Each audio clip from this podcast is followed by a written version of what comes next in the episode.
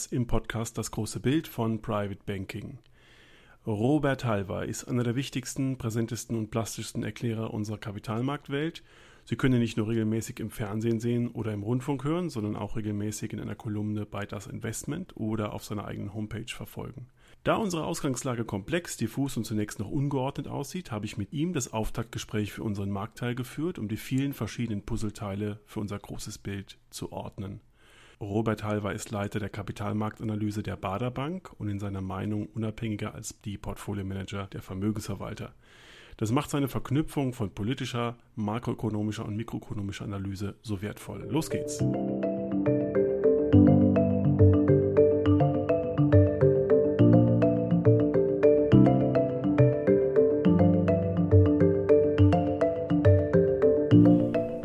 Bin ich mit Herrn Halver verbunden. Herr Halver, herzlich willkommen in unserem Podcast und vielen Dank, dass Sie uns helfen, die Puzzleteile zu ordnen. Ja, ich freue mich, bei Ihnen zu sein. Ähm, wollen wir uns zu Beginn ein bisschen über die Geldpolitik echauffieren? Ja, das äh, Echauffieren, das können wir gerne machen. Die Frage ist, ob es Echauffieren ist oder ob wir einfach konstatieren müssen, es geht heute nicht mehr anders. Aber fangen wir mal an. Ja, die, das Problem ist, dass ähm, ich sehe, dass, dass wir kein Geld mehr haben, das den Werterhalt äh, sichert, sondern dass wir ein Schwundgeld haben. Ja, wir haben äh, Schuldengeld in dem Sinne, dass wir weltweit überschuldet sind. Gerade in Europa stellen wir ja fest, dass Länder wie Italien über ihre Verhältnisse leben, dramatisch. Und wenn die Zinsen steigen würden, dann äh, wäre der Schuldenzustand nicht mehr zu heilen. Dann könnte es sogar zu ja, Staatspleiten kommen. Die Kehrseite der Medaille ist natürlich, dass auch dann der Anleger, die Anlegerin keinen vernünftigen Zins mehr bekommt. Hier in Deutschland zum Beispiel auch Negativzinsen immer akuter werden für Staatspapiere, aber auch zum Beispiel wenn man Geldmarkt, äh, Geldmarktanlage tätigt, da wird man auch immer mehr zu Gasse gebeten, weil Banken und Sparkassen das ja teilweise auch weitergeben. Das heißt, wir haben zwei Seiten einer Medaille. Wir müssen die Welt retten, die Euro-Welt retten mit Schulden, die müssen billig sein, die werden auch billig bleiben. Und der Anleger, der in Zinspapieren anspart, der spart die Zeche. Der weiß eben, dass der Weltspartag für ihn kein Freudentag mehr ist. Und es wird auch nicht mehr besser. Ich bin fest davon überzeugt, dass ähm, nach Mario Draghi als amtierendem EZB-Chef auch äh, Christine Lagarde, die noch IWF-Chefin dann im, ab November dann ja Nachfolgerin von Herrn Draghi das weitermachen wird. Also aus der Nummer kommen wir nicht mehr raus. Und äh, also ich will es nicht mehr erleben, dass die Zinsen wirklich merklich steigen. Das klingt ja nicht sehr hoffnungsvoll. Aber wenn denn die sogenannte unabhängige Notenbank ja offiziell gar nicht das Mandat hat, Staaten zu finanzieren, Unternehmen zu retten, wie sieht denn das Mandat informell aus Ihrer Sicht aus? Was macht die Notenbank eigentlich? Für den Sparer macht sie das nicht, das haben wir jetzt gehört. Für den Anleger vielleicht in Teilen, der in Staatsanleihen investieren möchte, in südeuropäische. Aber was ist denn eigentlich das informelle Mandat der Notenbanken?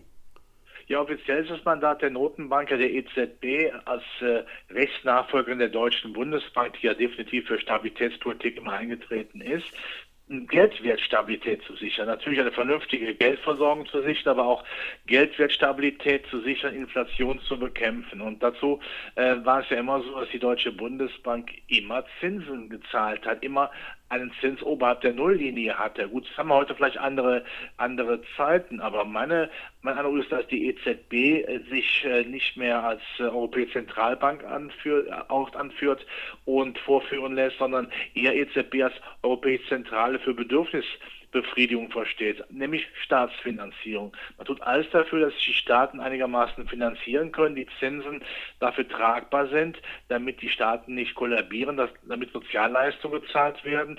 Und so ist das oberste Prior, die oberste Priorität auch der EZB sicherlich die Stabilität nicht mehr des Geldes, sondern die Stabilität der Eurozone. Da darf nichts passieren.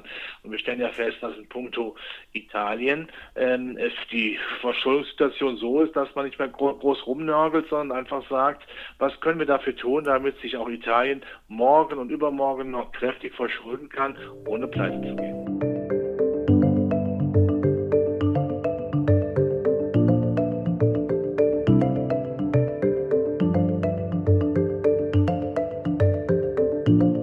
Sehen Sie denn eine Chance, dass die Eurozone in zehn Jahren noch in dieser Konstellation besteht?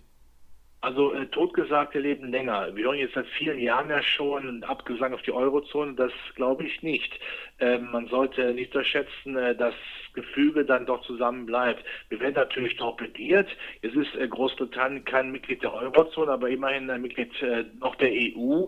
Es gibt ja schon gewisse ja, Abtrünnige, die haben wir. Auch Italien war ja mal so weit, aber Italien wird sich immer zweimal überlegen, äh, oder andere Länder, wenn sie austreten, äh, dass sie eben dann sich nicht mehr günstig refinanzieren können. Ja, und das Geld, der stille Mammon, ist immer sehr wichtig, um zu sagen, wir bleiben dann noch dabei. Also von daher gehe ich davon aus, dass wir zehn Jahren die Eurozone noch haben. Natürlich verkauft es sich gut, den Weltuntergang immer an die Wand zu malen. Ja, die Leute, die in die Bücher schreiben, müssen natürlich da Blut, Schweiß und Tränen entsprechend auch dann bearbeiten, damit die Bücher äh, auch gekauft werden. Aber wenn man es mal abklopft und wenn man sich mal die Politiker ansieht, die haben doch kein Interesse daran, dass später in Geschichtsbüchern steht, wer war eigentlich Kanzlerin oder Kanzler oder Ministerpräsident von Land X oder von Deutschland, als die Eurozone auseinandergebrochen ist. Das will niemand haben. Ähm, und die, äh, die, die Überzeugung ist natürlich auch, wir haben ja zwei Weltmächte, die sich eigentlich um Europa nicht kehren. Also ich sage es sehr deutlich, äh, Amerika war ja früher unser Freund, zeigen es heute den Stinkefinger, ist teilweise ein Feind geworden. Die Chinesen, die graben uns sowieso industriekulturell alles ab, was sie abgraben können. Und dann sind wir leider gezwungen zusammenzuhalten. Dass das nicht immer optimal funktioniert, das äh, sehen wir fast jeden Tag. Da gibt es keine vernünftige Migrationspolitik, eine gemeinsame, keine gemeinsame, keine Steuerpolitik, keine Finanzpolitik, also keine Außenpolitik, die jetzt aus einem Guss ist. Das sind alles große Probleme. Und die deutsch-französische Freundschaft, auch, da, auch das darf man sagen, dieser Motor, der stottert schon seit langem, weil sich auch Herr Macron und Frau Merkel trotz aller Küsschen, die man sich auf die Wange drückt, sicherlich nicht einig sind. Die Franzosen wollen noch mehr Schulden haben, ein Eurozonenbudget, ja, und äh, Deutschland versucht natürlich die Stabilität aufrechtzuerhalten. Also das funktioniert nicht wirklich, aber man sagt dann, man muss die EZB ran und das Ganze zusammenhalten wie Patex oder Uhu. Ja, richtig. Ähm, und Sie haben es gerade angesprochen, die Verschuldung ähm, darf steigen und die Verschuldung steigt auch weltweit, ähm, angetrieben von den USA. Das chinesische Wachstum ist fast komplett schuldengetrieben. Brauchen wir dann das Weltwirtschaftswachstum, um das Kartenhaus, das auf diesen Schulden steht, zu stabilisieren? Gibt es irgendetwas, das dieses Kartenhaus zum Einsturz bringen kann?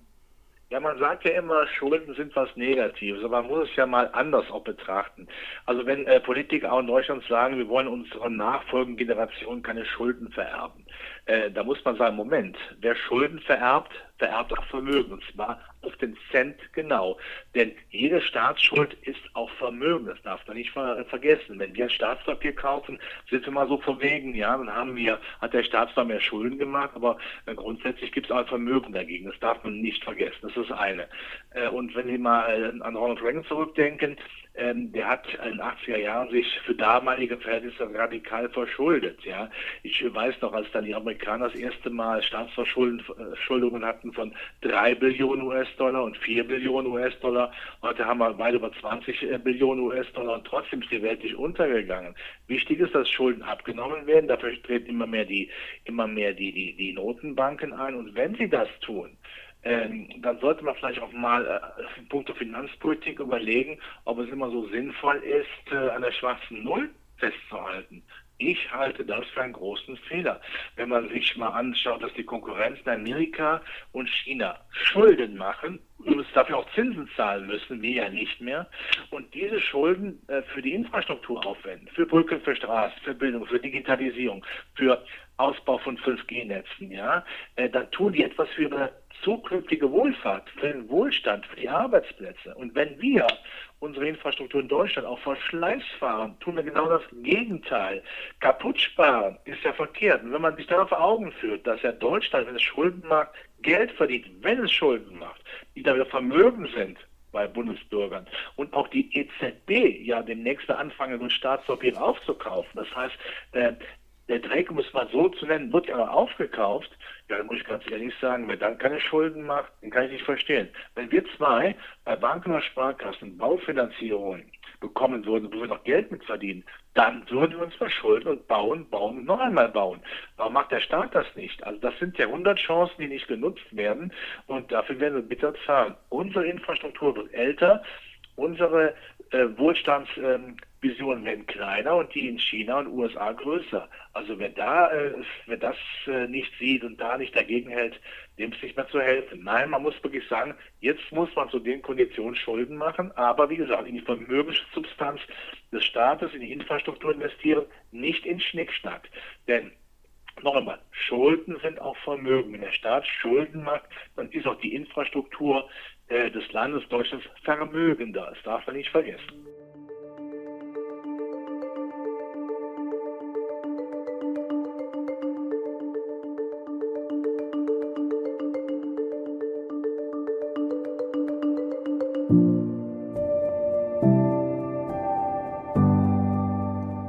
Könnte diese Schulden zum Beispiel auch investieren in Infrastruktur, die klimafreundlich ist, ja, oder in einen Umbau unseres Energiesystems. Wenn man also einfach, einfach für Deutschland eine, neue Zukunft, eine, neues Zukunfts, eine neue Zukunftsvision sucht, wo man sagt, ja, also bei Automobilen, ja, E-Mobilität haben wir ja ein bisschen verschlafen, das der andere jetzt weiter. Ähm, wo könnten wir in Zukunft denn äh, unsere, unseren Wohlstand her bekommen. Wenn man sagt, das könnte die Umwelttechnik sein, dann lassen wir doch bitte die Umwelttechnik als ein neues, einen neuen Exportschlager in Deutschland kreieren. Da kann der Staat auch investieren, da kann er auch mit entsprechenden äh, äh, Budgets oder Fonds auch massiv eingreifen. Das könnte man auch in Umweltdigitalisierung machen. Wenn man das machen würde und auch dann, wenn der Staat auch in Vorleistung geht, auch vielleicht Unternehmen sagen, naja, wenn der Staat schon was macht, dann schieße ich nochmal Geld hinterher. Dann wäre das so etwas, wo wir wieder sagen könnten, da sind wir wieder sehr weit vorne. Nur das muss schnell passieren. Und im Augenblick wird viel geredet, aber auch viel zerredet. Ich sehe nicht, dass äh, in puncto Umweltschutz, außer äh, vom Zeitgeist äh, gehetzt, die Politik äh, wirklich immer nur vernünftige Vorschläge macht. Es geht nicht darum, schnell zu zeigen, dass auch die alte große Koalition äh, irgendwas äh, im Petto hat, um den, den möglichen Wählerverlust an die Grünen noch stärker zu werden zu lassen, also dagegen anzustinken, sondern es muss eine Vision haben. Und es ist für mich auch wichtig, dass Ökologie mit der Ökonomie immer versöhnt wird. Die Mitarbeiter bei Rhein-Braun oder die Mitarbeiter am Fließband äh, deutsche Auto, äh, Autofabriken, äh, die SUVs zusammenschrauben, ja, die werden sicherlich, wenn es darum geht, bist du für Klimaschutz, ja, oder willst du einen Arbeitsplatz behalten? Sicherlich nicht immer für den Arbeitsplatz entscheiden. Das heißt, man muss beides versöhnen. Die ideologischen Scheuklappen, die viele haben, die da von Umweltaktivisten, ja, Öko-Empörten, die einfach nur bis zur nächsten Wand denken, aber nicht sehen, was heißt das für die Arbeitsplätze. Äh, das geht nicht. Beides gehört zusammen. Ökologie ist wichtig, da muss mir keiner jetzt sagen, äh, das wäre für mich nicht wichtig, aber es geht auch da, darum, wie können wir morgen und übermorgen noch wirtschaftlich kraftvoll zubeißen und Arbeitsplätze haben.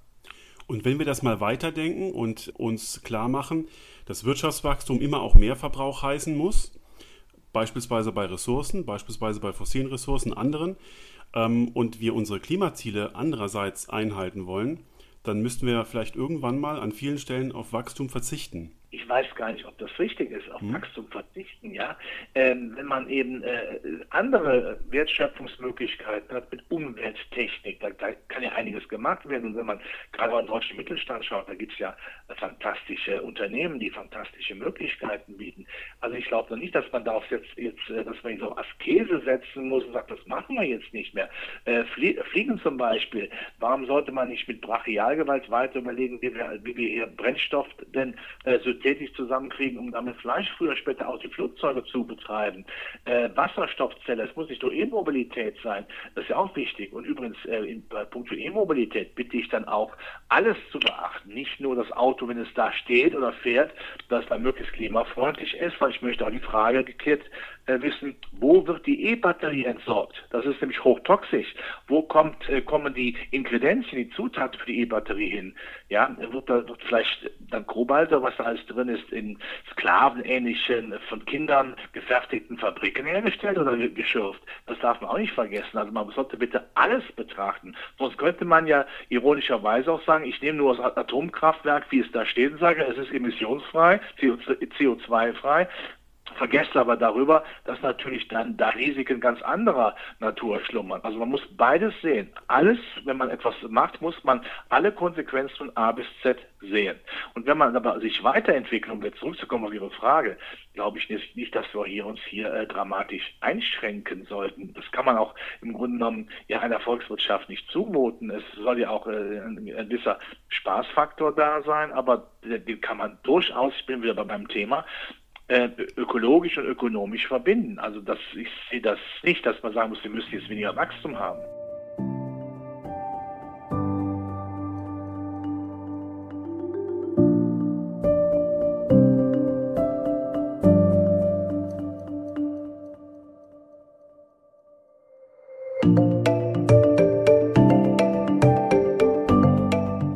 Schauen wir mit dieser hoffnungsfrohen Aussicht mal in die USA. Ich würde sagen, die Aufgabe des amerikanischen Präsidenten ist ja offenbar, dass er sein Handelsdefizit reduziert, dass er sein Haushaltsbudgetdefizit irgendwann auch mal in den Griff bekommt. Das geht vielleicht miteinander Hand in Hand.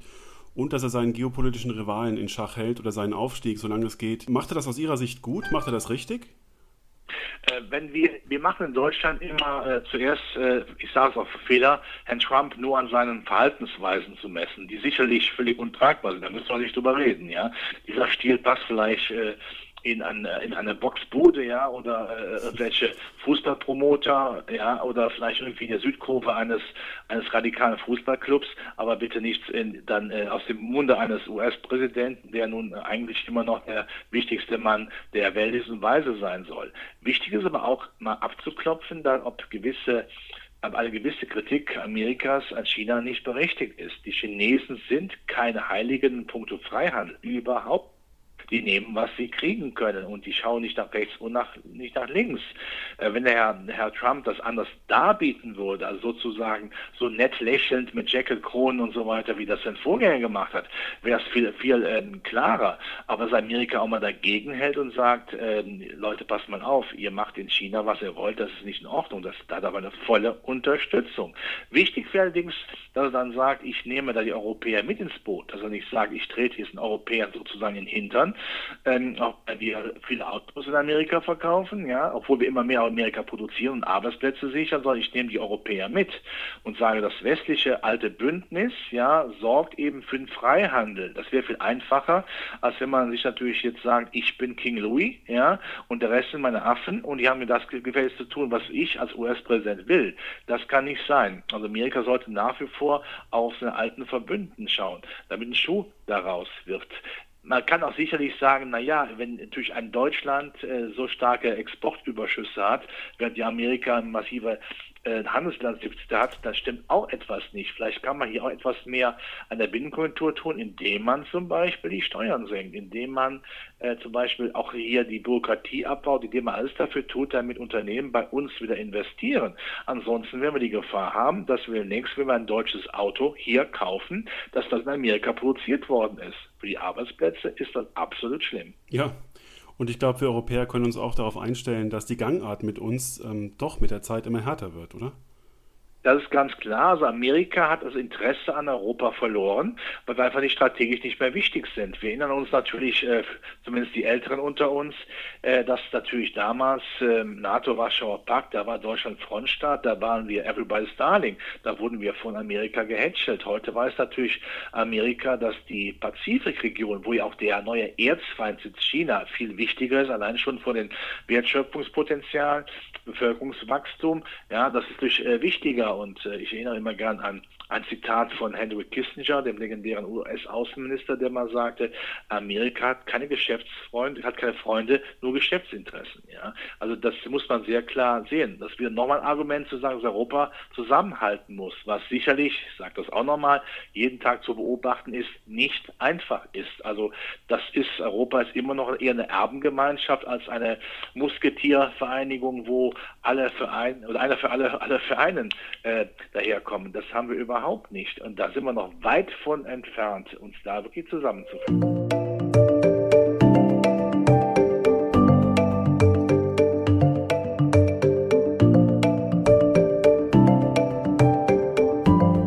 Lassen Sie uns zum Abschluss ähm, kurz nach China schauen. Da sehen wir, das Wachstum lässt ein bisschen nach. Das Wachstum ist auch zum Großteil schuldengetrieben. Und wir sehen die Rolle Chinas im Handelskonflikt. Äh, wir sehen die Proteste in Hongkong. Ist das ein Pulverfass? China hat natürlich, ähm, weil es einen Staatspräsident hat, der ähnlich wie der Papst nicht religiös, sondern äh, machtpolitisch ähm, bis zu seinem Lebensende regieren kann. Das heißt, China kann sehr minutiös, ohne Rücksicht auf Wahlen zu nehmen, natürlich wirtschaftspolitisch planen. Ein großer Anhänger der Demokratie und China ist natürlich keine Demokratie, aber in der Beziehung ähm, kann man natürlich sehr langfristig in Dekaden planen, nicht in vier Jahres- oder fünf Jahreszeiträumen, wie das in westlichen Demokratien der Fall ist. Und China will eindeutig und ganz klar die Nummer eins weltweit werden allen Belangen, geopolitisch, äh, militärisch früher, später und wirtschaftlich auch. Und dazu tut es alles. Und wenn ich sehe, wie das Land in 30 Jahren, ich sag mal aus einem Bauernland, ja, also Bauernstaat, zu einer Hightech-Nation geworden ist, dann kann einem Angst und Bange werden, was da noch alles auf uns zukommt, welche Konkurrenz uns da droht. Nein, das Land bricht nicht zusammen. Äh, natürlich ist es überschuldet, äh, sind die Staatskonzerne überschuldet und auch der Private langt oft hin. Äh, man ist ja sehr aktienaffin und äh, kauft auch schon mal gerne auf Pump Aktien, aber eine Notenbank, eine People's Bank of China, ist ja nicht äh, in einer anderen Rolle als die EZB und die US-Notenbank, die flutet auch das System mit Geld. Ja, also von daher äh, wird alles dafür getan, China, dass man diese Führungsrolle eben auch bekommt. Und ich fürchte, da wird äh, Amerika, geschweige denn Europa, nicht dran tippen können. Das werden wir nicht aufhalten können. Herr Halber, das war ein wunderbarer Rundumblick für den Start. Ich danke Ihnen ganz herzlich. Bitte sehr. Und wir lesen bis dahin Ihre Kolumnen. Wir hören, was Sie ja. sagen und freuen uns auf das nächste Mal. Ja, ich freue mich auch. Herzlichen Dank für das Interview, für den Podcast. Dankeschön.